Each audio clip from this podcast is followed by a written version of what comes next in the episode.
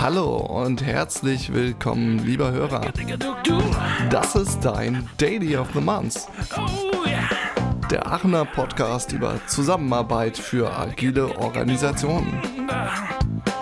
Ich habe äh, Beatboxen gelernt am Wochenende. Äh, ich, äh, kennt ihr die Pizzakatze? Nee, aber mach mal.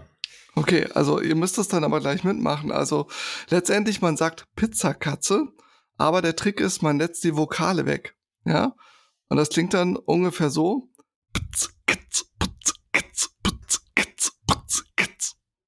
Beatbox. Hey, cool. Jetzt ihr.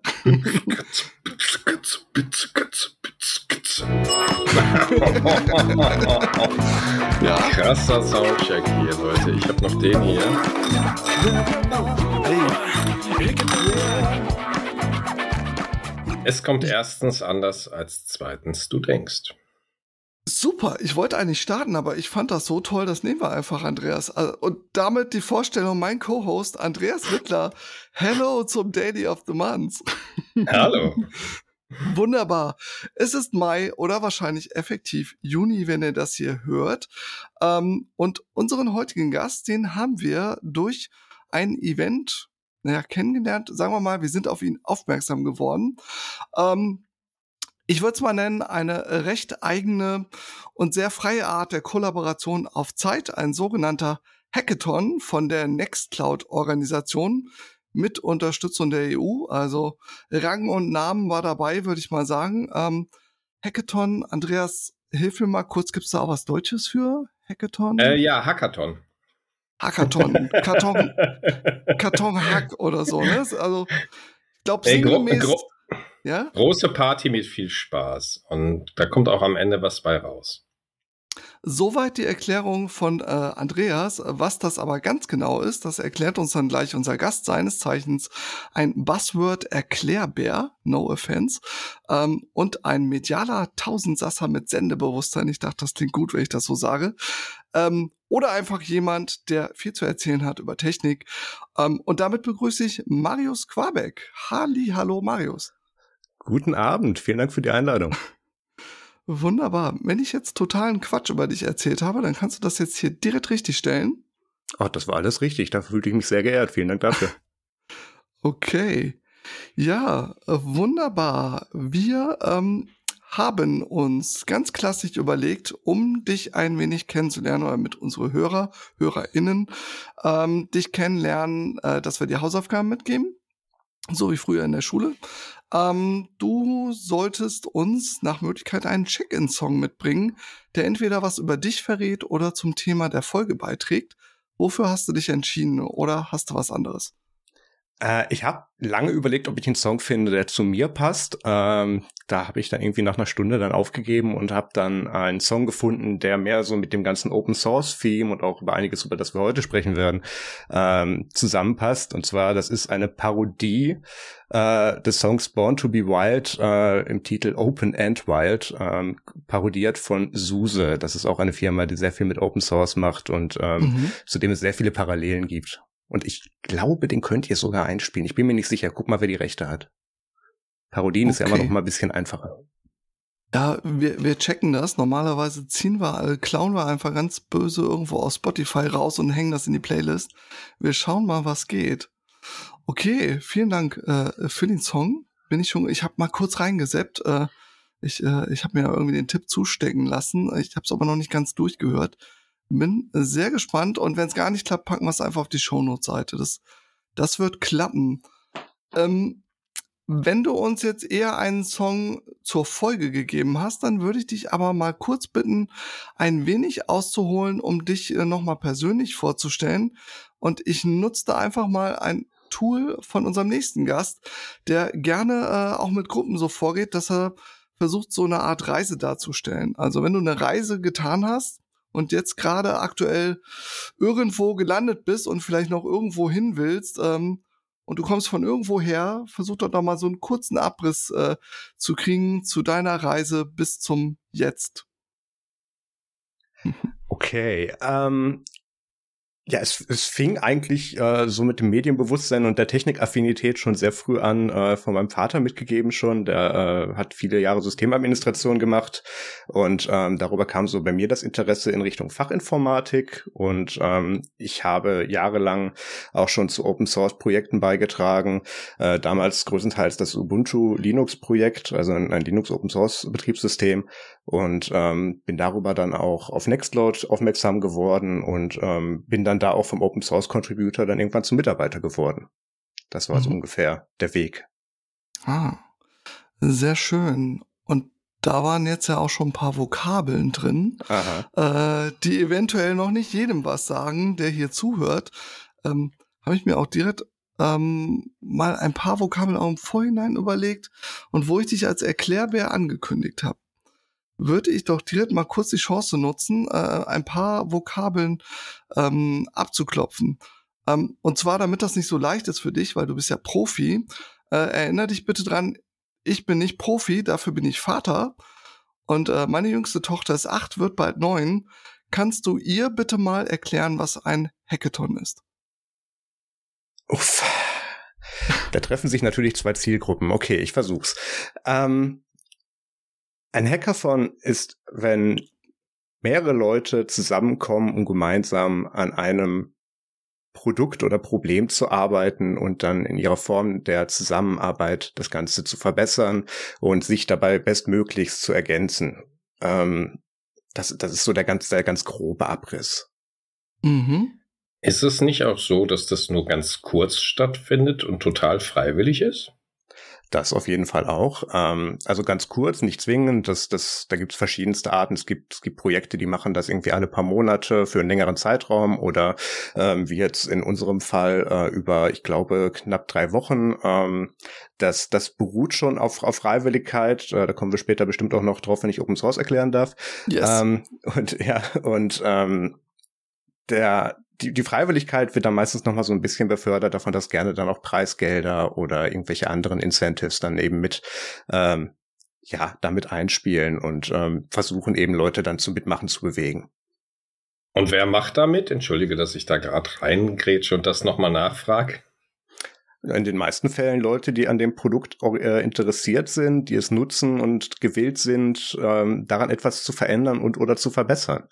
Und ähm, da da ist dann so ein bisschen auch der eigene Nutzen oder das, das eigene Nutzen dann so ein bisschen der Antrieb daraus, dann was dazu beizutragen. Darf ich euch äh, ein klein bisschen moderieren? Eure Erlaubnis vorausgesetzt. Ähm, ja, bitte. Denn meine Tochter, die hat eine etwas niedrigere Aufmerksamkeitsspanne und die muss auch gleich ins Bett. Deswegen, die hat jetzt gerade nicht mehr so viel Zeit. Deswegen, die Antworten müssen wir ein bisschen kurzer fassen und wir gehen gleich noch in das Hackathon-Thema. Versprochen. Ich schwenke aber einmal kurz um. Das ist auch bei meiner Tochter ganz klassisch, von einem ins nächste. Ähm, die hat das da mit der Nextcloud aufgeschnappt, wo du arbeitest. Aber die fragt sich natürlich, äh, warum zum Teufel brauchen Menschen denn eine Nextcloud? Also ihr Tablet versteht sie zum Spielen und so weiter. Aber äh, wozu brauchen Menschen eine Nextcloud und kann man das essen und wird man davon satt? ähm, eine Nextcloud kann eigentlich jeder haben, ähm, der daran interessiert ist, seine Dateien selber zu verwalten, der die nicht irgendwie bei, bei größeren Anbietern parken möchte, der wissen möchte und kontrollieren möchte, was damit passiert, wo sind die, was kann ich damit tun. Ähm, also Leute, die da interessiert sind, ähm, die Kontrolle über ihre eigenen Daten zu haben, zum Beispiel. Ähm, mhm. Nextcloud an sich ist noch es ist noch viele andere Dinge. Wir haben auch noch eben dann ein Office-Produkt mit drin. Wir haben da eine Chat-Plattform, da ist ganz viel Groupware dabei. Ähm, mhm. Aber ein, eine der Basisprodukte ist halt wirklich die Dateiablage und das Dateisharing. Okay. Ich, ich fasse das mal ein bisschen zusammen. Also irgendwie Werkzeuge, damit Menschen Dinge zusammentun. So. Ich, ich wollte bewusst ich das, das, das, Wort Collaborative eben rauslassen für die Tochter, aber ja, äh, ein Produkt, was Menschen in der Zusammenarbeit unterstützen soll. Cool. Okay, letzte Frage. Ähm, was, was ist eine Open Source? Jo, ist die Tochter schon im Bett? Ja, da wird gerade das äh, Nachtlied gesungen, ja. Okay, gut, dann äh, kommen wir vielleicht durch damit. Ähm, Open Source an sich ist erstmal eine Art, wie man zum Beispiel Software entwickelt oder damit umgeht, ähm, die sich äh, im größten Teil dadurch auszeichnet, dass so gut wie jeder dabei mitmachen kann, äh, daran beitragen, dazu beitragen kann. Ähm, man hat die Möglichkeit, diesen Open Source Code eben zu auditieren oder zu lesen, weil er eben öffentlich zugänglich ist. Das ist eins, wie er sich von anderen Modellen äh, häufig unterscheidet. Ähm, äh, eben auch noch etwas, was die Zusammenarbeit da eben sehr bestärkt mhm. ähm, und dem die Möglichkeit gibt, mitzuwirken. Mhm. Super. Ich, ich finde, das hast du bravourös äh, gemacht. Ich werde das übrigens qualitätsprüfen lassen. Oh. ich werde dir dann nochmal das Feedback äh, zuspielen von meiner ja, Tochter. Bitte. Aber erstmal vielen Dank. Ähm, gut. Ähm, jetzt hast du schon mal uns ein paar Sachen ähm, erklärt, erläutert und auch ein bisschen über dich verraten. Ich mag dir auch noch mal was über uns verraten, um so ein bisschen das Sprungbett für das tiefere Eintauchen in unsere Folge hier äh, zu geben. Ähm, es wird, vielleicht braucht ihr da jetzt auch ein bisschen Sitzfleisch, aber ihr müsst ja noch nicht ins Bett. Von daher, ähm, ich probiere es mal. Also wir im Daily of the Month, wir interessieren uns vor allen Dingen sehr für das Thema Zusammenarbeit. Also gerade erstmal geht so eine riesen Schublade auf. Wenn wir diese Schublade aber mal versuchen, kleiner zu zimmern für unseren Fall, dann ist es meist diese Art von menschlicher Kollaboration, ähm, wo es komplex wird. Also wo die Umgebungen komplex sind oder wo einfach die Aufgabe komplex ist, wo es nicht die eine richtige Antwort gibt. Und ähm, jedes Mal wird es für uns spannend, wenn diese Zusammenarbeit irgendwie eine Besonderheit hat. Wenn das Stichwort artgerecht von der letzten Folge mit dem Matthias Lenzen, äh, wenn es besonders interessant, einzigartig ist, äh, da tolle Ergebnisse rauskommen und was wir da merken ist, also das Learning der vergangenen Folgen ist meist geprägt durch bestimmte äh, Unternehmenskulturen, durch sehr bestimmte Umfelder, Umgebungen von dieser äh, Arbeit oder sagen wir es mal ganz vereinfacht gesagt, die Art und Weise, wie da Menschen zusammen was auf die Kette kriegen, was alleine unmöglich gewesen wäre. Das wäre jetzt für mich auch die Kurzform zur Definition dieses Begriffes Emergenz. Wir sind äh, zusammen mehr als die Summe der einzelnen Teile. Äh, Empfehlung, Folge mit Mark Lamberts, kommt in die Show Notes. Und wenn wir uns jetzt da nochmal wieder ein Kieselsteinchen aus dieser kleineren Schublade rausnehmen, ähm, dann haben wir da ein sehr potentes Spannungsfeld entdeckt, nämlich ähm, ein Spannungsfeld, wo wir auf der einen Seite das Weglassen von Kontrolle haben, also irgendwie ein ja, weg, wegnehmen, rausschälen haben und auf der anderen Seite das bewusste Setzen von Grenzen, die irgendwie die Kreativität fördern. Und jetzt habe ich mir äh, hier einen dicken Zettel gemacht, Luft holen. Denn das war, glaube ich, eine lange Brücke, aber ich fand das wichtig, hier nochmal zu erklären und auch für dich. Denn der Grund, warum wir dich eingeladen haben, falls du dich jetzt gerade fragst, ähm, dass wir das Gefühl haben, dass euer Hackathon sowie auch eure Organisation rund um dieses Open Source Kollaborationstool Nextcloud ein sehr interessantes Anschauungsexemplar ist, wo wir durch das Gespräch so einen gewissen Proof of Concept machen wollen würden. Und äh, ich ziehe vielleicht noch mal zum Ende des Gesprächs die Frage aus dem Hut: Wie macht ihr das denn? Wie spannt ihr den Rahmen? Also so Liberating Constraints würde ich das so in meiner Sprache nennen. Also diese Grenzen, die irgendwie Freiheit geben. Wo lasst ihr Kontrolle weg?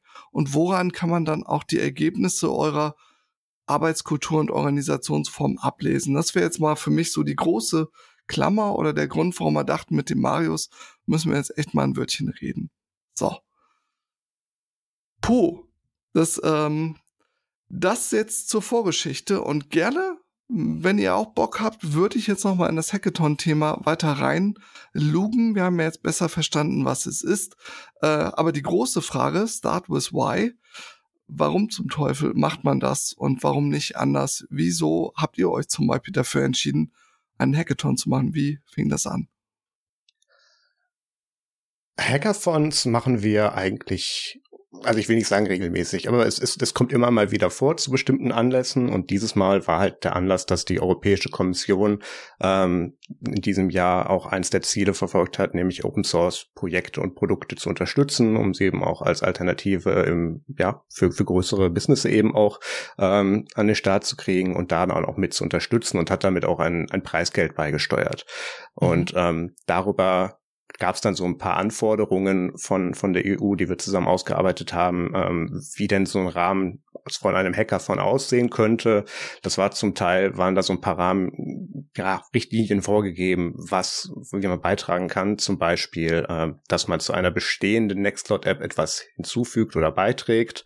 Ähm, oder eben, dass man ähm, ja eine Funktionalität erweitert und da, da gab es da gab's halt so ein paar Rahmenbedingungen und ähm, da hatten wir, ich weiß nicht, wie tief wir jetzt schon einsteigen wollten, auch auch tatsächlich viele viele Teilnehmer. Ähm, ich weiß nicht, ob mhm. du da noch Fragen dazwischen hast oder ob ich einfach weitermachen soll. Also vielleicht kannst du so die Grunddetails ruhig mal rausschießen. Also ja, da kannst du gern mal ein bisschen äh, tiefer schürfen und auch konkreter werden. Das würde ich schon spannend finden.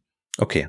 Ähm, wir hatten eben nach diesem, nach diesen Richtlinien hatten wir das dann eben, hatten, oder hat die EU dann eben diesen Hackathon ausgeschrieben und hat dazu gebeten, sich doch bitte für die Teilnahme anzumelden, für Leute, die daran interessiert sind.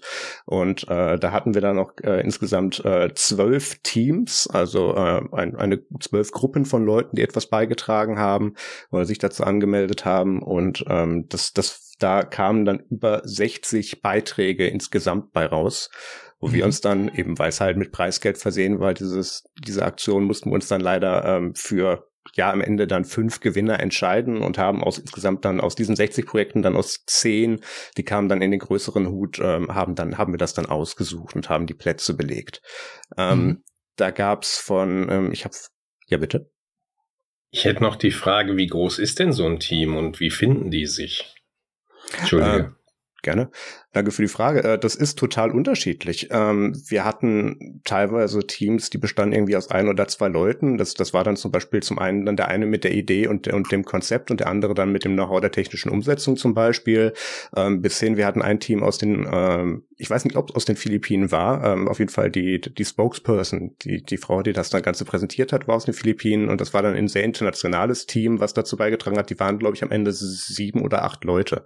Kann mhm. ich nicht genau sagen. also das, das ist völlig unterschiedlich. Da gibt's ähm, die, die, diese Teams bilden sich gern irgendwie aus lokalen Interessensgruppen, ähm, sowas wie die Linux User Groups zum Beispiel, die auf der Welt verteilt sind, also ein Interessensverbund an Leuten, die sich gerne irgendwie mit Linux beschäftigen und dazu regelmäßig zusammenkommen. Da haben so ein paar beschlossen, hey, lass uns da doch mitmachen. Ähm, aber das kann auch ganz normal irgendwie die Idee gewesen sein. Ich arbeite jetzt schon in meiner Freizeit so lange an irgendwie einer App und das ist doch mal eine schöne, eine schöne Gelegenheit, da dann dazu beizutragen und das dann und haben sich damit dann als Team beworben. Also völlig querbeet. Also auch Teams, die sich dann durch den Hackathon überhaupt erst gebildet und kennengelernt haben. Kennengelernt kann ich tatsächlich in dem Beispiel nicht sagen, aber gebildet mhm. auf jeden Fall, genau. Ja. Aber es ist auch nicht ungewöhnlich. Wir hatten auch, äh, um kurz vorzugreifen, dann ein Team, was relativ äh, schnell mit ihrem Projekt fertig war und dann angefangen hat, dann den anderen Teams zu helfen mit ihrem Projekt. Ähm, mhm. Das, das gab es dann auch. Die haben irgendwie, ja, nice. waren dann irgendwie schon ein paar Tage früher fertig und hatten noch Zeit und haben wir mal bei den anderen mitgemacht. Mhm. Also auch das passiert. Cool. Ja. Äh, vielleicht auch nochmal, ich bin mir nicht sicher, ob du das erläutert hast und ich einfach einen Sekundenschlaf hatte. Also so mal ähm, die, die Rahmenlinien, was, was auch Zeit angeht. Also in welcher Zeit haben die etwas gemacht, dass man mal eine Vorstellung kriegt? Ähm, es gab da verschiedene Etappen. Ähm, es fing erstmal an mit einer Registrierungsphase, die ging irgendwie über äh, drei Tage, also das wurde schon ein bisschen vorher angekündigt, aber da konnten sich dann eben die Teams überlegen oder die, die Leute überhaupt überlegen, wollen wir teilnehmen, was können wir überhaupt machen und konnten sich halt so ein bisschen Leute dazu auch suchen, um ein Team zu bilden. Ähm, mhm. Dann gab es den offiziellen äh, Hackathon Kickoff am 25. April ähm, in dem die Teams dann eben zusammenkamen, geguckt wurde, ob die ganzen Projekte und die, die Einreichungen auch so der den Rahmenbedingungen entsprechen und ähm, dann ging es eben weiter mit dieser ersten Checkpoint-Session, in der dann auch ähm, Mentoren unsererseits dann dazu kamen und die Teams ein bisschen unterstützt haben. Äh, was ist da ein Mentor? Ähm, zum Beispiel helfen, wo ist die technische Dokumentation für diese API? Ähm, da ist der Maintainer dieser App oder da ist jemand, der kennt sich sehr mit der Codebasis dieses bestimmten Bereichs aus. Da kann man so ein bisschen Synergien bilden. Das war das Ziel der Mentoren. Äh, und ähm, dann gab's äh, noch mal eine zweite Checkpoint-Session, in dem, in dem halt geguckt wurde, konnte, kann der Scope des eingereichten Projektes erreicht werden oder muss man da vielleicht noch mal ein bisschen was anpassen, damit halt jeder am Ende auch ein einigermaßen ein Ergebnis hat, mit dem man dann zufrieden ist, dass man auch, also was quasi abgabefertig ist, weil wir mussten das ja zu einem bestimmten Zeitpunkt dann ja auch beurteilen. Normalerweise ist das von dem Zeitpunkt her immer ein bisschen mehr ergebnisoffener, aber in dem Fall mussten wir halt einen Zeitraum festlegen. Mhm. Ähm, Und ja, nach dem Start am 22. März gab es dann am 2. Mai die Closing Session, in der dann mhm. die Gewinner verkündet wurden. Ja, nice. Nee, jetzt bin ich doch zu neugierig. Was hat denn gewonnen? ja, ich, ich habe extra nochmal vorhin die Closing Session nochmal angeschaut, damit ich es auch alles richtig habe. Ähm, also wie vorhin angesprochen, äh, wir haben dann aus den äh, 60 Einreichungen 10 rausgesucht und dann äh, tatsächlich gab es äh, ganze fünf Plätze, die wir dann vergeben haben. Äh, die Einreichung auf dem fünften Platz war ein Projekt, was an unser Nextcloud Deck, das ist, kann man sich so vorstellen wie so Trello, man kann so Karten zuteilen, man kann Progress mhm. tracken, äh, eben mhm. so ein Tool das daran angeknüpft hat und das hat ähm, im Prinzip Boards aus Trello mit Nextcloud Deck verknüpft. Das heißt, man konnte in Nextcloud dann Sachen bearbeiten, die wurden dann eins zu eins dann auch so quasi live in Trello übertragen. Das ist zum Beispiel mhm. praktisch, wenn Teams eben mit verschiedenen Tools arbeiten oder für ein bestimmtes Projekt mal zusammenkommen und dann sagen, ja, wir wollen jetzt aber nicht, unsere ganze Firma lebt in Trello und oder in Nextcloud Deck, äh, können wir das irgendwie zusammenlegen, damit jetzt nicht einer ein anderes Tool nehmen muss. Ähm, mhm. Da haben sie damit eine sehr gute Brücke gebaut. Ähm, mhm. Dann hatten wir äh, Platz vier auch nochmal äh, was für Nextcloud Deck. Die haben da im Prinzip so einen, mhm. ja, eine, eine Art Preis auf für jede Karte oder jede Reihe eingereicht. Also wo man dann so ein mhm. bisschen messen kann, wenn das Goal erreicht ist, wie viel ist das dann vielleicht von unserem Gesamtziel oder man kann aber auch ganz analog irgendwelche Preise abbilden. Ja, super. Ich glaube, das, das gibt schon mal so einen Eindruck, was, was quasi herauskommt. Ähm, Bevor ich jetzt anschließe zu fragen, was macht ihr eigentlich mit den Ergebnissen, wie lebt das Ganze weiter, weil das soll ja nicht einfach nur so ein, oder weiß ich nicht, vielleicht ist auch nur so ein einmaliger Fun-Event wie so ein Festival, alle gehen hin, betrinken sich und danach ist wieder normales Leben. Ähm, ich ich habe gar nicht gefragt, äh, was deine Rolle, also wie, äh, wie du, Marius, äh, dort eingebunden warst. Äh, vielleicht hast du sogar mitgehackt. Ähm, was war deine Rolle für das Hackathon? Ja, ich, ich war leider nicht ganz so tief involviert dieses Mal, weil das zeitgleich mit unserem Nextcloud 24 Release war und ich war dann eigentlich die meiste Zeit vor irgendeiner Kamera ab und habe unser Release-Video eben eingesprochen. Mhm. Ähm, aber äh, ich habe ab und zu auch mal in unserem Nextcloud Community Chat eben dann mitgeguckt, ob man da irgendwo Leute vermitteln kann, ob man Fragen beantworten kann, geguckt, was die Montoren machen, so ab und zu mal ein bisschen bei dem Progress reingeschaut von den verschiedenen Projekten. Ähm, mhm. Also das war so mein Involvement. Sonst wäre ich dieses Mal in der Jury gewesen, aber es ist, das hat leider nicht geklappt wegen unserem mhm. Release. Okay. Sonst hätte ich das gerne gemacht. Was mich jetzt total triggert bei der ganzen Geschichte ist, ihr seid ja ein kommerzielles Unternehmen, wenn ich das richtig verstehe, und ihr arbeitet jetzt mit Leuten zusammen, die freiwillig oder eben über dieses Preisgeld ähm, was beitragen. Das ist eine total ungewöhnliche Konstellation. Ich kenne freiwillige Projekte in allen Varianten, aber dass das verbunden wird mit einem ganz offiziellen Geschäft, ist eher selten. Wie, da du die Seiten gewechselt hast, ähm, mhm. ist es für dich gewesen? Du hast mal da in der Community mitgemacht und hast irgendwann gesagt, nee, das mache ich jetzt zu meinem Beruf oder da bin ich, da bin ich den ganzen Tag dabei, mache ich sowieso schon so viel in der Freizeit. Und wie ist es fürs Unternehmen? Also ich stelle mir das super schwer vor. Äh, mit Leuten, die freiwillig etwas tun, muss ich ja grundsätzlich ganz anders umgehen, als ich klassischerweise im Unternehmen zusammenarbeite, oder? Da ist definitiv ein Unterschied. Also ähm, in einem Unternehmen, wo das alle im Prinzip als ihren Dayjob machen, kann man ja Ziele festlegen und sagen, bis zu Tag X müssen die erreicht sein. Das kann man jetzt, wenn man mit einer Gruppe aus Freiwilligen zusammenarbeitet, natürlich nicht ganz so vorgeben, weil die sagen dann natürlich, ähm, warum soll ich dann nicht gleich bei euch arbeiten? Aber das ist so der Open Source Ansatz, eben dazu beizutragen, aus Interesse am Produkt, weil man es eben auch selber nutzt oder ähm, weil man hinter dieser Philosophie von Open Source ähm, der Zusammenarbeit eben gerne beiträgt. Ähm, da, da gibt es dann natürlich Unterschiede. Ähm, ja, vielleicht um die auf die Zusammenarbeit zwischen unseren Community Creator, äh, äh, Community Contributern und uns zu sprechen zu kommen als Nextcloud. Ähm, wir haben natürlich intern Deadlines und Projektziele, was wir gerne bis zur nächsten Version drin hätten oder so, aber wir haben ja auch eigene Entwickler, deswegen ähm, können wir das da meistens miteinander verbinden. Aber es gibt auch viele Produktideen oder, oder auch Features von uns, ähm, die auch mal als Community-Projekt anfingen oder die über ein, über ein Feature-Request oder Bug-Report dann auch mal überhaupt erst ins Leben gerufen wurden und wir von daher dann darauf aufgebaut haben. Also das, da, da greifen so Hände ineinander.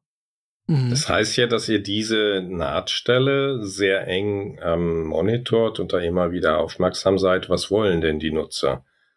Also wenn ich jetzt mal so ganz vom, vom Produkt her denke, Product-led ist gerade so ein Buzzword. Fast jeder versucht irgendwie in diese Richtung zu gehen. Ihr seid ja dann sozusagen schon einen Step weiter. Ihr analysiert nicht Daten und macht Kunden- oder Nutzerinterviews. Ihr arbeitet halt mit denen zusammen. Und das ist ähm, für mich eine sehr innovative und ungewöhnliche Form vom Arbeiten.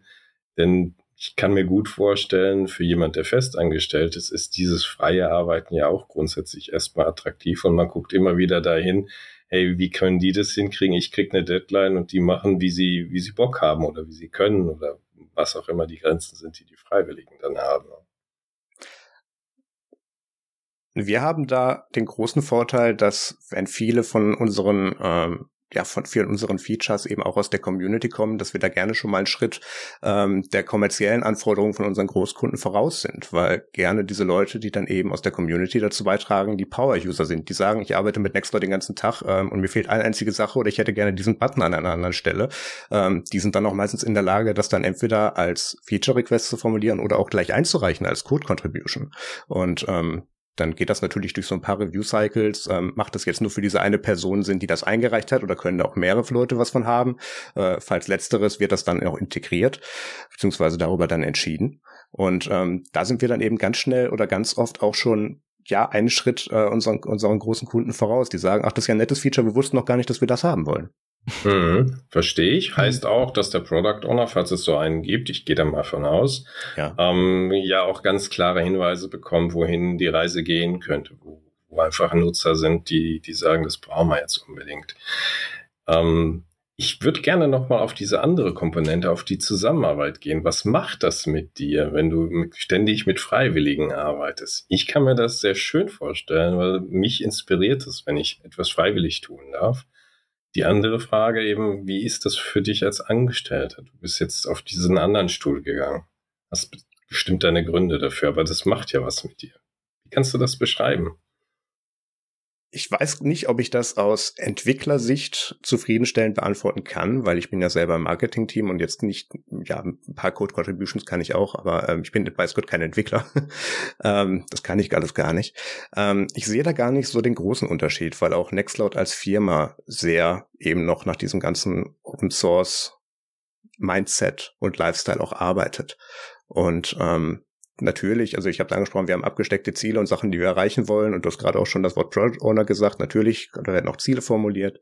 Ähm, aber da, ja, da, da, da greifen halt wirklich Hände ineinander. Und ähm, gerade durch diesen Ansatz, dass Leute, die unser Produkt nutzen, dann auch aktiv dazu beitragen wollen, ähm, bringt dann auch eine Detailtiefe mit rein, die wir ansonsten gar nicht abbilden könnten, wenn wir einfach nur das Basisfeature nach der Anwendung, äh, nach der Anforderung implementieren würden. Und dann kommt da aber noch einer um die Ecke und sagt, hey, aber damit könnte man noch so viel mehr machen. Und hier ist mhm. übrigens eine Idee, wie ich das umsetzen würde. Mhm. Und ähm, damit wachsen wir einfach ganz anders. Okay, das heißt für mich, die, die Leute, die dort freiwillig mit euch zusammenarbeiten, haben erstmal ein sehr hohes Qualitätsbewusstsein, weil anders kann es ja nicht sein. Die Software muss ja am Ende funktionieren. Und es ist ein sehr hoher Grad an Selbstorganisation in dieser Zusammenarbeit, weil ihr Absolut. zwar eine Deadline setzen könnt, die anderen tragen dann dazu bei oder eben auch nicht oder sagen, aber kommt da nicht. Ja, es kann ja alles Mögliche passieren, so dass ihr immer sehr flexibel auf das reagiert, was dort passiert.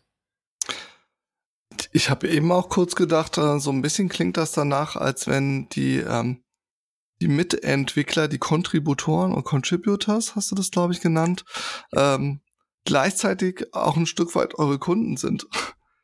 Und dementsprechend vielleicht eine ganz andere Motivation auch dahinter hängt. Ähm, auch die Frage vielleicht so von meiner Seite, Wisst ihr, aus welchen Gründen oder ist das immer derselbe Grund, wie die Leute zu Contributors werden? Oder was ist so die Spannbreite, wodurch Leute dahin kommen, bei euch jetzt mitzuwirken? Also ich kann auch nur Vermutungen anstellen. Ich glaube, belegt mhm. oder belegbare Daten haben wir dazu nicht, aber wir sehen ganz viele äh, Contributors, die eben das Produkt täglich anwenden oder auch nutzen und dann eben sagen, hey, ich möchte jetzt hier aber was anderes, weil das spart mir in meinem täglichen Doing drei Klicks oder macht mir irgendeine anderen Weise die Arbeit und das Leben leichter damit. Ähm, und dann haben wir auch natürlich äh, ganz viele, die nur irgendwie dann einmal contributen, die sagen, hey, mich nervt da jetzt schon so lange dieses eine Feature, weil das nicht genau das macht, was ich tue. Ähm, jetzt setze ich mich mal hin und mache das anders oder reiche ein, wie ich das gerne hätte und äh, daraus ergeben sich dann manchmal eben auch Dinge. Ähm, mhm. Aber die, die meisten Leute, die eben auch zu Open Source beitragen, machen das eben auch aus dem Antrieb und weil die eben gerne ja, weil sie eben einfach gerne beitragen. Und natürlich gibt das auch so ein bisschen äh, die Möglichkeit der Mitgestaltung natürlich. Zu mhm. sagen, hey, ähm, hier ist, hier ist ein großes Produkt ähm, und ich hätte gern, dass etwas anders aussieht und ich setze das jetzt um und es besteht eine gute Chance, dass das tatsächlich so angewandt wird. Mhm. Ähm, das bringt natürlich auch nochmal so einen gewissen Selbsterfüllungsmerkmal ja, Merkmal mit sich. Das, das klang jetzt alles äh, so schön, alles mhm. so frei und da kommen Leute und die machen einfach umsonst mit und äh, helfen uns trotzdem unser, unser Tool, unsere Software, die wir unter anderem auch kommerziell kaufen, irgendwie mit wachsen zu lassen. Aber irgendwo ist da bestimmt auch ein gewisser Pain mit verbunden, Sachen, die auch itchy sind. Die würde ich gerne äh, mit beleuchten. Ich meine, das erste, was mir in den Kopf kommen, oder sag du vielleicht erstmal, was dir als erstes in den Kopf kommt und dann ergänze ich eventuell. Ähm, da gibt es natürlich ein paar Klassiker. Nochmal, ich bin kein Entwickler und kann das nicht im Detail sagen, aber es gibt natürlich bestimmte Entscheidungen, die mal aus Gründen getroffen würden, wurden, weil sie eben für den größten Teil unserer Nutzerbasis so Sinn machen. Und da gibt es aber welche oder Code-Contributors, die dann zum Beispiel sich wochenlang Arbeit machen und was einreichen und wir dann leider sagen müssen, sorry, können wir so nicht nehmen. Oder ähm, wäre schön, wenn das vorher kommuniziert geworden wäre, dann hätten wir das vielleicht in eine etwas andere Richtung lenken können. Das gibt's natürlich und da gibt's dann enttäuschte User natürlich auch oder oder äh, ja Contributors muss man sagen. Ähm, sowas gibt's natürlich. Ähm, Natürlich gibt es auch im, im Open Source Bereich wie in jedem anderen dann auch bestimmte politische Entscheidungen, warum man etwas so macht und nicht anders. Und manche Leute sehen das dann nicht so und ähm, das limitiert dann etwas die Bereitschaft, dann dazu beizutragen, vielleicht an manchen Stellen. Ähm, aber ich kann zumindest im Vergleich von anderen Projekten, wo ich teilge äh, teilgenommen und mitgewirkt habe in den letzten Jahren sagen, dass das zum Glück bei uns die Seltenheit ist. Mhm. Und dann lass uns doch einmal auf die positive Seite switchen und gucken, was bringt es? Ja, du hast darüber gesprochen, dass das Produkt sich entsprechend den Anwendern entwickelt. Was die brauchen, wird gebaut. Wenn es, wenn es okay ist für euch. Ähm, was ist es für die Mitarbeiter? Was, was heißt es für dich, in einer Firma zu arbeiten, die Open Source Software baut und eng mit der Community verknüpft? Ähm, für mich selber erstmal ist das natürlich etwas sehr Positives, weil ich selber aus dieser Open Source Richtung eben komme und ähm, für eine Firma, die diese Art und Weise zu arbeiten immer respektiert und auch selber lebt, ähm, dafür dann zu arbeiten, ist natürlich was Tolles. Ähm, das, das, das erfüllt mich sehr. Ähm, was es für unsere Entwickler auch bringt, ist, ähm, ist es eben wenn ein Bug zum Beispiel, also ein Fehler oder ein, ein, ein Bericht eingereicht wird, dass irgendetwas nicht so funktioniert, wie es funktionieren sollte, ähm, wir durch die Augen der Community dann plötzlich ein paar tausend Leute mehr haben, die sich eventuell mit dem Problem beschäftigen und dazu beitragen können, das zu beheben. Und ähm, das, äh, das ist jetzt nicht, weil das unsere Entwickler nicht können, sondern es ist einfach ein Zusatzeffekt, den wir dadurch haben, dass eben so viele Leute mehr mit draufschauen. Und das ist auch ein weiterer Vorteil von Open Source eben, dass man eben mehr Augen auf dem ganzen, auf der ganzen Codebasis hat. Ähm, das bringt natürlich, ähm, war eins von unseren Features, die wir natürlich auch bewerben, weil wir sie eben so leben, was Privatsphäre ist, eben auch Leute nachprüfen können, stimmt das überhaupt, was die da sagen? Macht das wirklich das und nur das, was die da sagen? Mhm. Und ähm, das ist ein großer Vorteil, den wir mit Open Source haben. Okay, das heißt, ihr, ihr wächst dann schneller in der Summe oder die Qualität eures Produktes entwickelt sich schneller, als wenn ihr das nur mit eigenen Kräften macht. Ja. Mhm. Wir, wir spielen heute einfach ein bisschen Bad Cop, Good Cop. ich versuch's heute mal mit dem Bad Cop. Ich glaube, sonst ist es oft andersrum. Ähm, Nochmal zurück zu den Itchy-Sachen oder den Sachen, die vielleicht ein bisschen herausfordernder sind. Ähm, gedacht in die, also wie schaut man, dass trotzdem das Produkt in eine gemeinsame oder überhaupt in eine Richtung geht, ja? Also äh, Produktvision würde ich da einfach jetzt mal als als Namen äh, oder als Begriff in die Runde werfen. Ähm, vielleicht gibt's sowas auch gar nicht bei euch, sondern ihr schaut einfach, was kommt rein aus Impulsen und dadurch geht das halt in irgendeine Richtung, aber weiß ich gar nicht, wie das so bei euch ist. Äh, steuert ihr es auf eine bestimmte Weise, dass ihr das irgendwie versucht zu alignen, dass wirklich allen in der gesamten Community irgendwie klar ist, wie können sie in eine bestimmte Richtung auch was äh, beitragen oder lasst ihr das bewusst auch offen? Also ich würde schon sagen, dass wir da eine Zielrichtung haben. Wir haben natürlich selber eine Idee, wo soll es mit unseren Produkten hingehen, was würden wir gerne erreichen, wo wollen wir hin. Und ähm, das, das fängt dann also im Zusammenhang oder im Hinblick auf die Community dann gerne damit an, dass wir das erstmal halt in eine unserer Anwendungen so implementieren und ähm, dann wächst das eher organisch durch Leute, die dann sagen, hey, das ist nett, aber da fehlt uns noch was oder da hätten wir gerne das noch und dann ist das eventuell schon auf unserer Roadmap oder dann kommt das durch eine Code Contribution aus der Community. Ähm, das wächst dann mehr organisch. Also wir, wir lassen das nicht alles ergebnisoffen und gucken, wo es hinkommt. Natürlich haben wir eine Idee, was wir erreichen wollen und ähm, das, das versuchen wir erstmal selber, falls das nicht bereits eine Synergie ergibt mit, mit, mit einem Projekt aus der Community. Ähm, und die beteiligen sich dann eben gerne. Okay.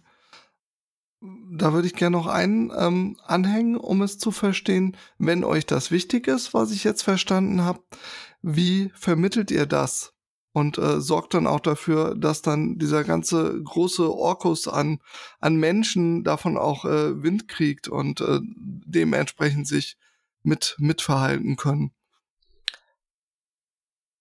Naja, wir haben ja einerseits auch schon Thema war sowas wie Hackathons, wo wir dann speziell dann auf bestimmte Applikationen, die wir verbessern oder verändern oder erweitern möchten, eben darauf hinweisen.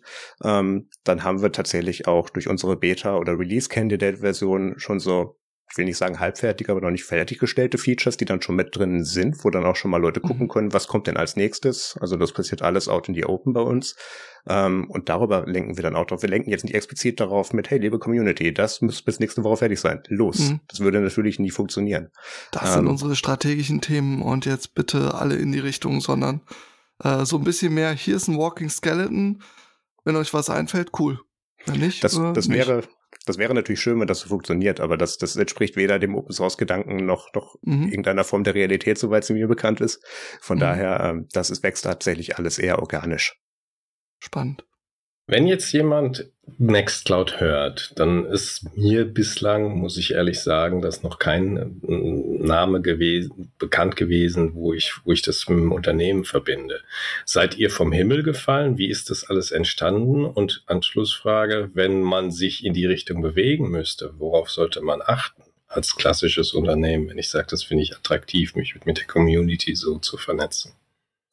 Ich, ich würde mit dem ersten Teil der Frage anfangen. Ähm, du hast vielleicht noch nicht von wirklich Nextcloud als Unternehmen gehört, aber du hast garantiert solche Namen wie Dropbox, Google Drive, OneDrive, was auch immer gehört, wo man halt mal ins Internet oder auf irgendeinen anderen Server Dateien legen kann und dann sind die woanders und nicht mehr bei dir. Und ähm, aus, aus dem Ansatz ist auch Nextcloud entstanden, damals als Fork von OwnCloud, was damals eine ähnliche Funktionalität hatte, ähm, wo sich eben Nextcloud draus gebildet hat, das Ganze so weit abbilden zu können, dass das Privatsphäre wahrend ist, dass man selber sagen kann, ich weiß genau, wo meine Daten sind, ich weiß, was damit passiert, ich weiß, wer damit irgendwas macht. Ähm, und da kam über die Zeit natürlich noch mehr Features abseits der reinen Dateiablage mit dazu. Okay, und wenn ich jetzt sage, mich interessiert es, ein Unternehmen, was vielleicht bislang klassisch gearbeitet hat, äh, möchte sich dafür öffnen, hast du eine Empfehlung oder könntest du dir vorstellen, wie man diese Veränderung hinkriegt, wenn man sagt, das, das ist das, wo ich hin will? Was braucht es da? Zur Nutzung unseres Produktes meinst du? Als Unternehmen. Muss gar nicht euer Produkt sein. Ich bin okay. ein klassisches Unternehmen und sage, ich möchte diese Vorteile, über die wir gesprochen haben, nutzen. Du hast in ganz vielen Unternehmen oder in ganz vielen Unternehmen ist mittlerweile angekommen, dass sowas wie die DSGVO, GDPR, ähm, angekommen, beziehungsweise ja, in den Unternehmen angekommen ist, was passiert mit unseren Dateien, wie können wir die datenschutzgerecht und auch datenschutzkonform irgendwo ablegen und sicherstellen, dass nur das damit passiert, was wir wollen. Und da kommt man bei den traditionellen Cloud-Betreibern, in dem Fall eben Google Drive, Dropbox und die, wie sie alle heißen, sehr schnell an die Grenzen, weil die Daten liegen dann ganz schnell an einem Ort, der nicht zu dir gehört, wo du nicht weißt, was damit passiert oder es nicht genau absichern kannst. Und mit Nextcloud oder vergleichbaren Produkten hast du eben die Möglichkeit, selber dir, also du kannst einerseits dir selber deinen Nextcloud-Server in den Keller stellen, wenn du möchtest. Du kannst den bei einem, bei einem Cloud-Partner, dem von dem du vertraust, installieren. Ähm, da gibt es verschiedene Möglichkeiten, wie man das betreiben kann. Aber du kannst darüber eben sicherstellen, hier sind meine Daten und ich weiß, was damit passiert. Also da kommt, da, da kommt das Interesse von vielen Unternehmen allein schon her, weil das mittlerweile mhm. einfach gefordert wird. Ich war auf einer anderen Ebene in meiner Welt. Mhm. Ich hatte gedacht, wenn ich ein Unternehmen bin, was ein Produkt hat, was ich ja klassischerweise mit Markenschutz und allem versehe, und ich gehe jetzt hin und öffne mich, dann ist das erstmal ein Riesenschritt, was in dem Unternehmen, in der Zusammenarbeit auf jeden Fall was verändern wird, weil ich ja diese Community einbeziehe. Wenn ich so etwas tun will, wenn ich heute anders bin, auch klassisches Unternehmen, das dicke Bauern hat und sein Wissen schützt und ich mache dann irgendwo eine Tür auf, das ist ja eine Entwicklung, die ich dann anstoße. Hast du da eine Idee? Kannst du dir da vorstellen, wie sowas funktioniert, was da anders sein muss?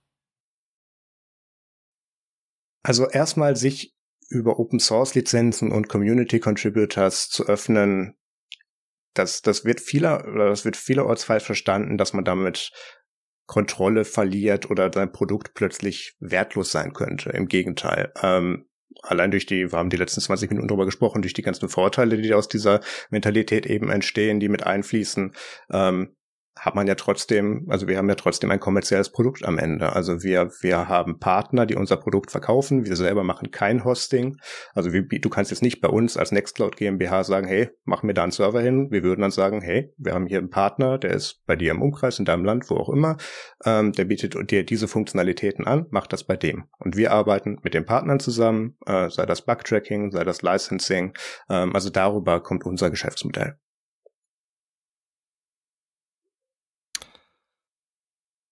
Ich würde gerne, wir reden ja über Zusammenarbeit, da steckt das Wörtchen zusammen drin und eine Community gehört irgendwie zusammen, hat so ein Zusammengehörigkeitsgefühl.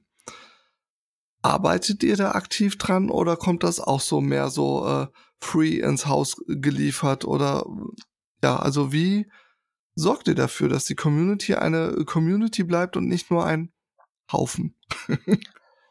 ähm, das wächst natürlich auch organisch, aber da muss man trotzdem etwas für tun, um da überhaupt erstmal hinzukommen und das zu halten. Ähm, wir veranstalten einerseits, wenn jetzt nicht gerade eine Pandemie im, auf der Welt ist, veranstalten wir sowas wie die Nextcloud Conference, wo wir dann eben Mitglieder aus der Community eben einladen, in den meisten Fällen zu uns nach Berlin zu kommen, mal für eine Woche und ähm, dort dann, wie anfangs beschrieben, im Hackathon-Style, äh, sich mal alle mitten in den Raum zu setzen, gucken, wo könnte es denn hingehen, was wollen wir denn tun, wie ist so die Stimmung mhm. ähm, und, und können darüber eben natürlich auch ähm, Leute und die, die Motivation fördern. Äh, zum anderen ähm, tun wir Bemühungen aus der Community, sei das mal irgendwie, hey, ich habe da mal eine App geschrieben, die sich in Nextcloud integriert oder ich habe hier was Bestimmtes zu Nextcloud beigetragen, sowas featuren wir auch. Ähm, einerseits auf unserem Blog bis hin auch zu Social Media ähm, und vieles von dieser Motivation oder auch diesem, dieser Erfüllung dahinter kommt auch aus der engen Zusammenarbeit eben mit uns. Ähm, wir gehen aktiv dann eben auch mit Community-Entwicklern hin und sagen, hey, okay, hier können wir dir weiterhelfen oder die kommen auf uns und sagen, hey, ich hätte da gerne was, so viel ist schon da, was können wir denn da tun? Und dann arbeiten wir darüber zusammen. Darüber wächst mhm. das auch. Mhm. Kennt ihr da auch so ähm, gewisse Problematiken, dass dass man dann so, ich, ich nenne es jetzt mal Anti-Patterns hat, wie ähm, dass sich dann so Silos ausbilden. Ich meine, ihr habt eine riesen Horde an Leuten und ich sag mal, der idealste Fall, so wie es wahrscheinlich dann auch in einem Hackathon ist, ist, dass es halt auch mal ein bisschen mehr Wechsel drin ist und sich unterschiedlichste Leute miteinander verdrahten, dass man wirklich so ein großes Netzwerkmuster hat, so ein großes Wollknäuel mit ziemlich vielen Touchpoints.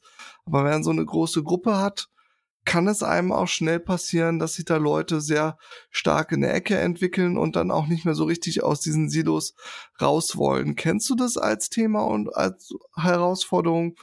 Ähm, wenn ja, was sind so Dinge, die ihr da eventuell als Impulse versucht umzusetzen? Ich höre jetzt auf zu reden. um, ähm, das ist ein Problem, was es in also aus meiner Erfahrung, jeder Open Source Community gibt, egal welche Projektzugehörigkeit. Ähm, irgendwann ist man mal in eine bestimmte Richtung gegangen und eine Gruppe von Leuten war mit dieser Entscheidung nicht zufrieden und alles, was danach kommt, ist dann böse oder ist doof mhm. oder da muss man dann Sachen anders machen und weil man das früher schon gemacht hat. Das, das gibt's natürlich auch in diesen Bereichen. Ähm, soweit ich sehen kann, bei uns tatsächlich eher selten. Ähm, aber das ist halt eine Problematik, dass man eben durch bestimmte Entscheidungen auch Leute verlieren kann an dieser Stelle, die dann nicht mehr beitragen. Was man aber gerade im Open Source Bereich auch hat, ist, ähm, wie zum Beispiel auch ich zu Nextcloud kam. Ich habe ja nicht irgendwann mit, was war das, 17 Jahren gedacht, hey, ich brauche jetzt unbedingt eine, eine, eine Kollaborationsplattform, auf der ich alle meine Sachen Privatsphäre schon machen kann, sondern ich bin über ein ja nahes Projekt darauf gestoßen und habe dann da eben angefangen mit Leuten, die sich damit befasst haben, dann eben in Kontakt zu treten und ähm, bin dann darüber irgendwie in diese Szene reingerutscht und man trifft darüber auch immer neue Leute und auch kriegt auch andere Impulse zu anderen Projekten. Darüber wächst es. Mhm. mhm. Und wie geht's bei euch weiter? Habt ihr da schon so eine klare Vorstellung, was das Ding am Ende wird oder kann? Äh, da muss ich jetzt zitieren, offiziell haben wir natürlich keine ähm, ja, Vorhersagen für Features, weil wir am Ende natürlich gar nicht wissen, ob wir das dann auch, wenn wir das jetzt ankündigen, zu dem Zeitpunkt so bringen können. Äh, mhm. Features sind fertig, wenn sie fertig sind. Ähm, und dann stellen wir sie vor. Ähm, wir haben natürlich eine gewisse Idee, wo es hingehen soll in den nächsten Jahren, auch aus den Anforderungen, wie ich es gerade schon angesprochen habe, in Richtung DSGVO, wie wir da uns besser integrieren können, damit wir auch für andere Partner und, und äh, Unternehmen und auch Kunden und Anwender weiterhin interessant sind oder interessant her werden. Ähm, in diese Richtung haben wir natürlich Ideen. Mhm. Was glaubst du denn? Ähm, ich bin in der Vorbereitung noch mal so ein bisschen ähm, auf ein ein Thema äh, gestoßen. Ich weiß, es, es poppte so in meinen Kopf. Ähm, Conway's Law. Müsste ich jetzt aber auch noch mal kurz, damit ich es ordentlich wiedergebe, müsste ich noch mal kurz ein bisschen spicken. Ich weiß nicht, ob dir das was äh, sagt. Ah, ich, ich habe meinen Spicker gefunden. Bitte? Ich bräuchte auch die Erklärung, ja. Ja, okay, ich, ich zitiere einfach mal den guten Herrn Conway. Um, any organization that designs a system will produce a design whose structure is a copy of the organization's communication structure. Es ist jetzt bestimmt auf Englisch ein bisschen schnell gegangen. Ich kann es mal versuchen, auf Deutsch in meinen Worten zu fassen. Ähm, letztendlich durch die Zusammensetzung und, und der Art und Weise, wie die Menschen, die an einem technischen Produkt oder einer Software arbeiten, ähm, wie das vonstatten geht, das wirkt sich darauf aus, wie hinterher auch äh, die, die Software beschaffen ist, wie sie designt ist. Das heißt, die Technik wird maßgeblich davon beeinflusst, wie die Individuen, die Menschen miteinander interagieren. Eventuell funktioniert das auch auf die andere Weise. Die Frage hatte ich mir nämlich äh, so ein bisschen aufgeschrieben. Was macht denn so eine Nutzung von einer Nextcloud mit einer Gruppe von Leuten? Hat das auch eine Auswirkung oder, oder wirkt es auch auf euch, dass ihr jetzt mit Open Source Technologie hantiert? Ähm, macht das was mit eurer Kommunikationsform, mit eurer Kultur? Es wird ein bisschen philosophisch. Ja, ich merke schon. Alles gut. ähm, also nach, nach innen, wie wir arbeiten, beeinflusst das natürlich eine ganze Menge. Eben dadurch, dass wir in diesem Open Source Spirit dann eben auch sind, mit alles soll eben möglichst öffentlich und, und publik eben einsehbar sein, um, zu, um auch anderen Leuten die Möglichkeit der Teilnahme eben zu geben. Das ändert natürlich ein bisschen, wie man, wie man arbeitet. Es ist jetzt nicht so, dass wir in unserem Produktcycle irgendwie drei bis vier Monate irgendwie unter einem Stein sind und keinem sagen, was wir machen und dann, dann machen wir unsere große Release-Keynote und sagen große Überraschung, mhm. sondern ähm, das ist natürlich ein Weg dahin. Ähm, der auch, wenn man eben sich zum Beispiel bei uns auf GitHub eben bewegt, dann auch nachverfolgen kann. Ähm, was das nach außen hin für viele unserer Anwender natürlich auch macht, ist, die haben sich oder manche haben sich ähm, bewusst für Nextcloud entschieden, eben aus den Privatsphäre und Kontrollmöglichkeiten, die sie dadurch selber haben. Und das, das, da kriegt man natürlich ein, ein bestimmtes Mindset von Leuten, äh, was man dann häufiger sieht, die sich eben sehr um ihre Privatsphäre bemühen, die vielleicht auch im Open Source Bereich aktiv sind, ähm, die speziell von diesen großen Plattformlösungen eben weg wollen und da mehr Kontrolle zu haben. Da, da sieht man natürlich häufig dann Überschneidungen. Mhm. Okay. Ja, wir, wir, wir nähern uns auch schon ein wenig der Zielgeraden. Bevor wir das aber tun, mag ich uns nochmal zurückführen auf diese äh, anfangs genannte äh, Zielfrage. Ähm, wir hatten das Gefühl, dass euer, euer Hackathon und eure sehr spezielle Organisation in diesem Dunstkreis von Open Source ein schönes Exempel ist für eine Kollaboration, wo man äh, ja sehr viel eigentlich auf Emergenz baut, also Leute, ich sag mal, frei Dinge machen lässt in gewissen Grenzen, trotz alledem. Ähm, und dass sich das, die These, positiv auf die, auf die Ergebnisse auswirkt. Ähm, das wollten wir so ein bisschen beleuchten heute. Haben wir das denn schon zufriedenstellend getan?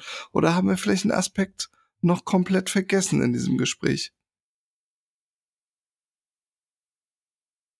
Wo kann man das ablesen, dass das etwas ist, was ihr tut und dass euch das wirklich was gebracht hat und nicht nur irgendwie äh, Mambo Jumbo und irgendein tolles äh, Wandtattoo ist, was man da irgendwo hinklebt?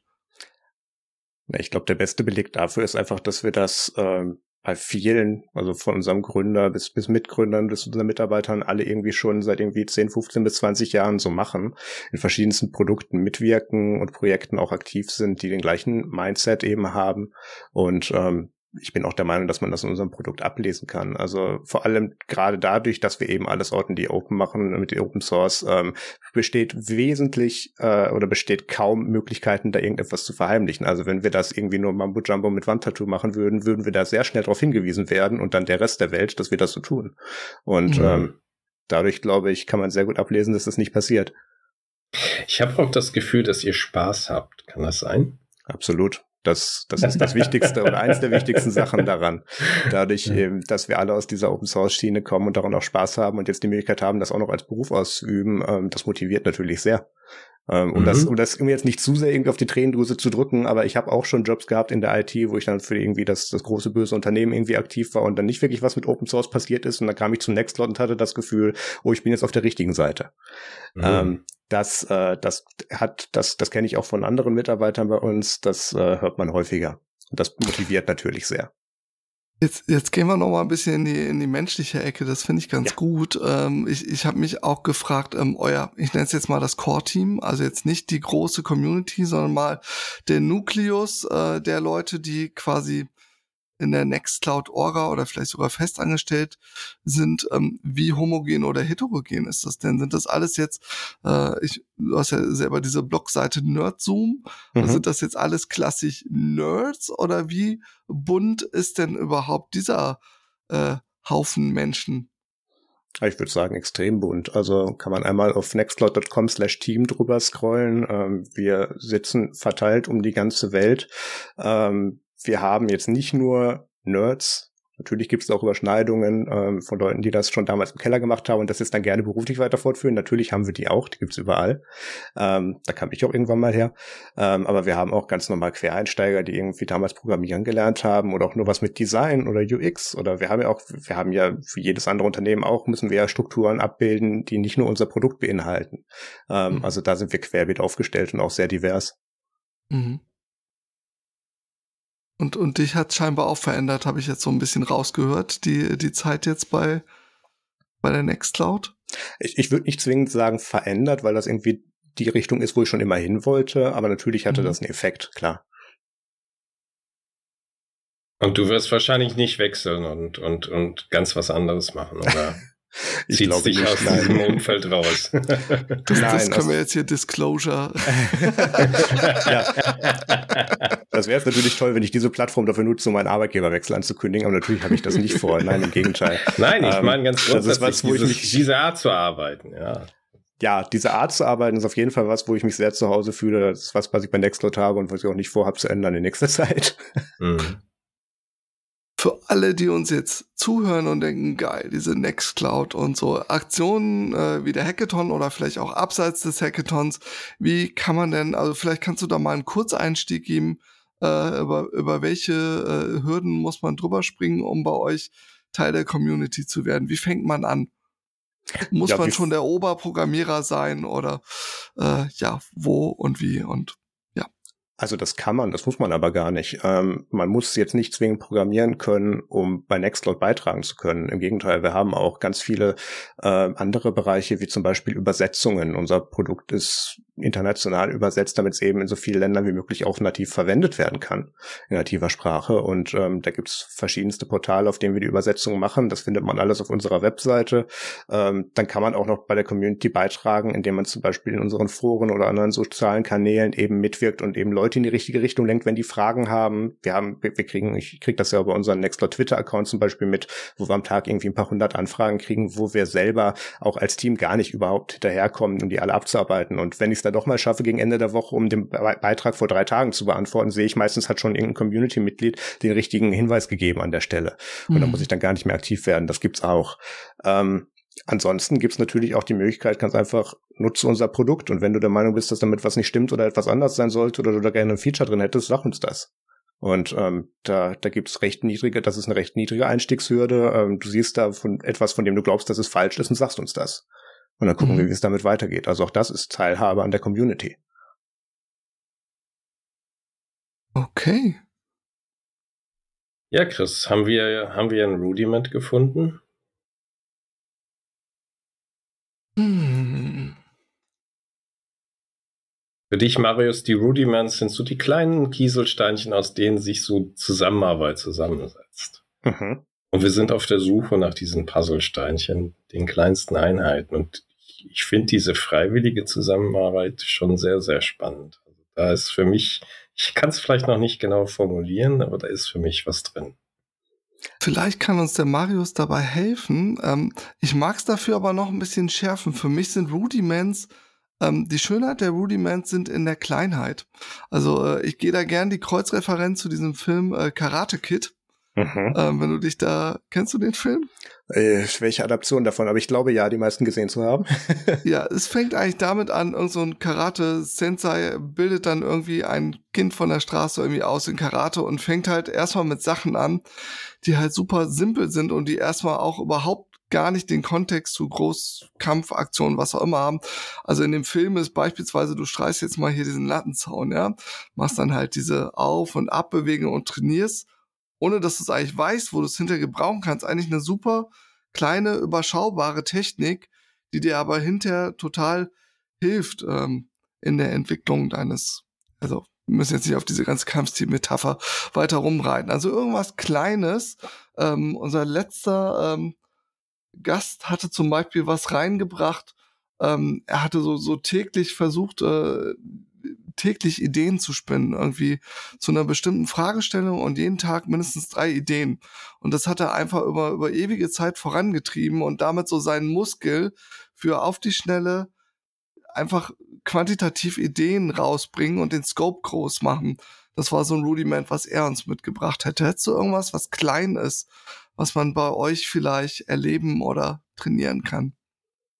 Also erleben auf jeden Fall. Ähm, gerade für jemanden, der vielleicht noch nicht in einer Open Source Community zu beigetragen hat oder noch gar nicht mit interagiert hat, ähm, kann vielleicht einfach mal auf die Website gucken. Da haben wir unter nextcloud.com slash contribute verschiedenste Wege, wie bereits angesprochen, Übersetzungen und so weiter, wie man eben mitmachen kann und da einfach mal einen Schritt machen. Und da ergeben sich so schnell Synergien raus, weil du zwangsweise da mit anderen kommunizierst und die haben dann vielleicht irgendein Feedback, wo du denkst, ah, dann kann ich das eben auch noch machen oder äh, da habe ich das noch gesehen, wie wär's denn damit?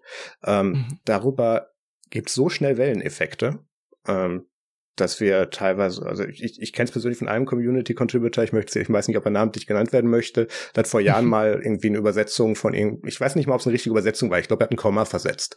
Ähm, mhm. und irgendwie Jahre später ist er jetzt immer noch in der Community und, und macht immer größere Sachen. Also das, das, ähm, das wächst alles daraus. Das kann man mhm. einfach mal ausprobieren. Und da wird man recht schnell feststellen, ob das etwas für jemanden ist, diese Arbeitsweise oder nicht. Ähm, ja, und äh, für mich steckt dann im Mitmachen beides. Mit anderen machen. Ja. Mhm. Sehr schön. Es, es riecht nach äh, Drum Solo, oder Andreas? Auf jeden Fall. das musst du jetzt erklären.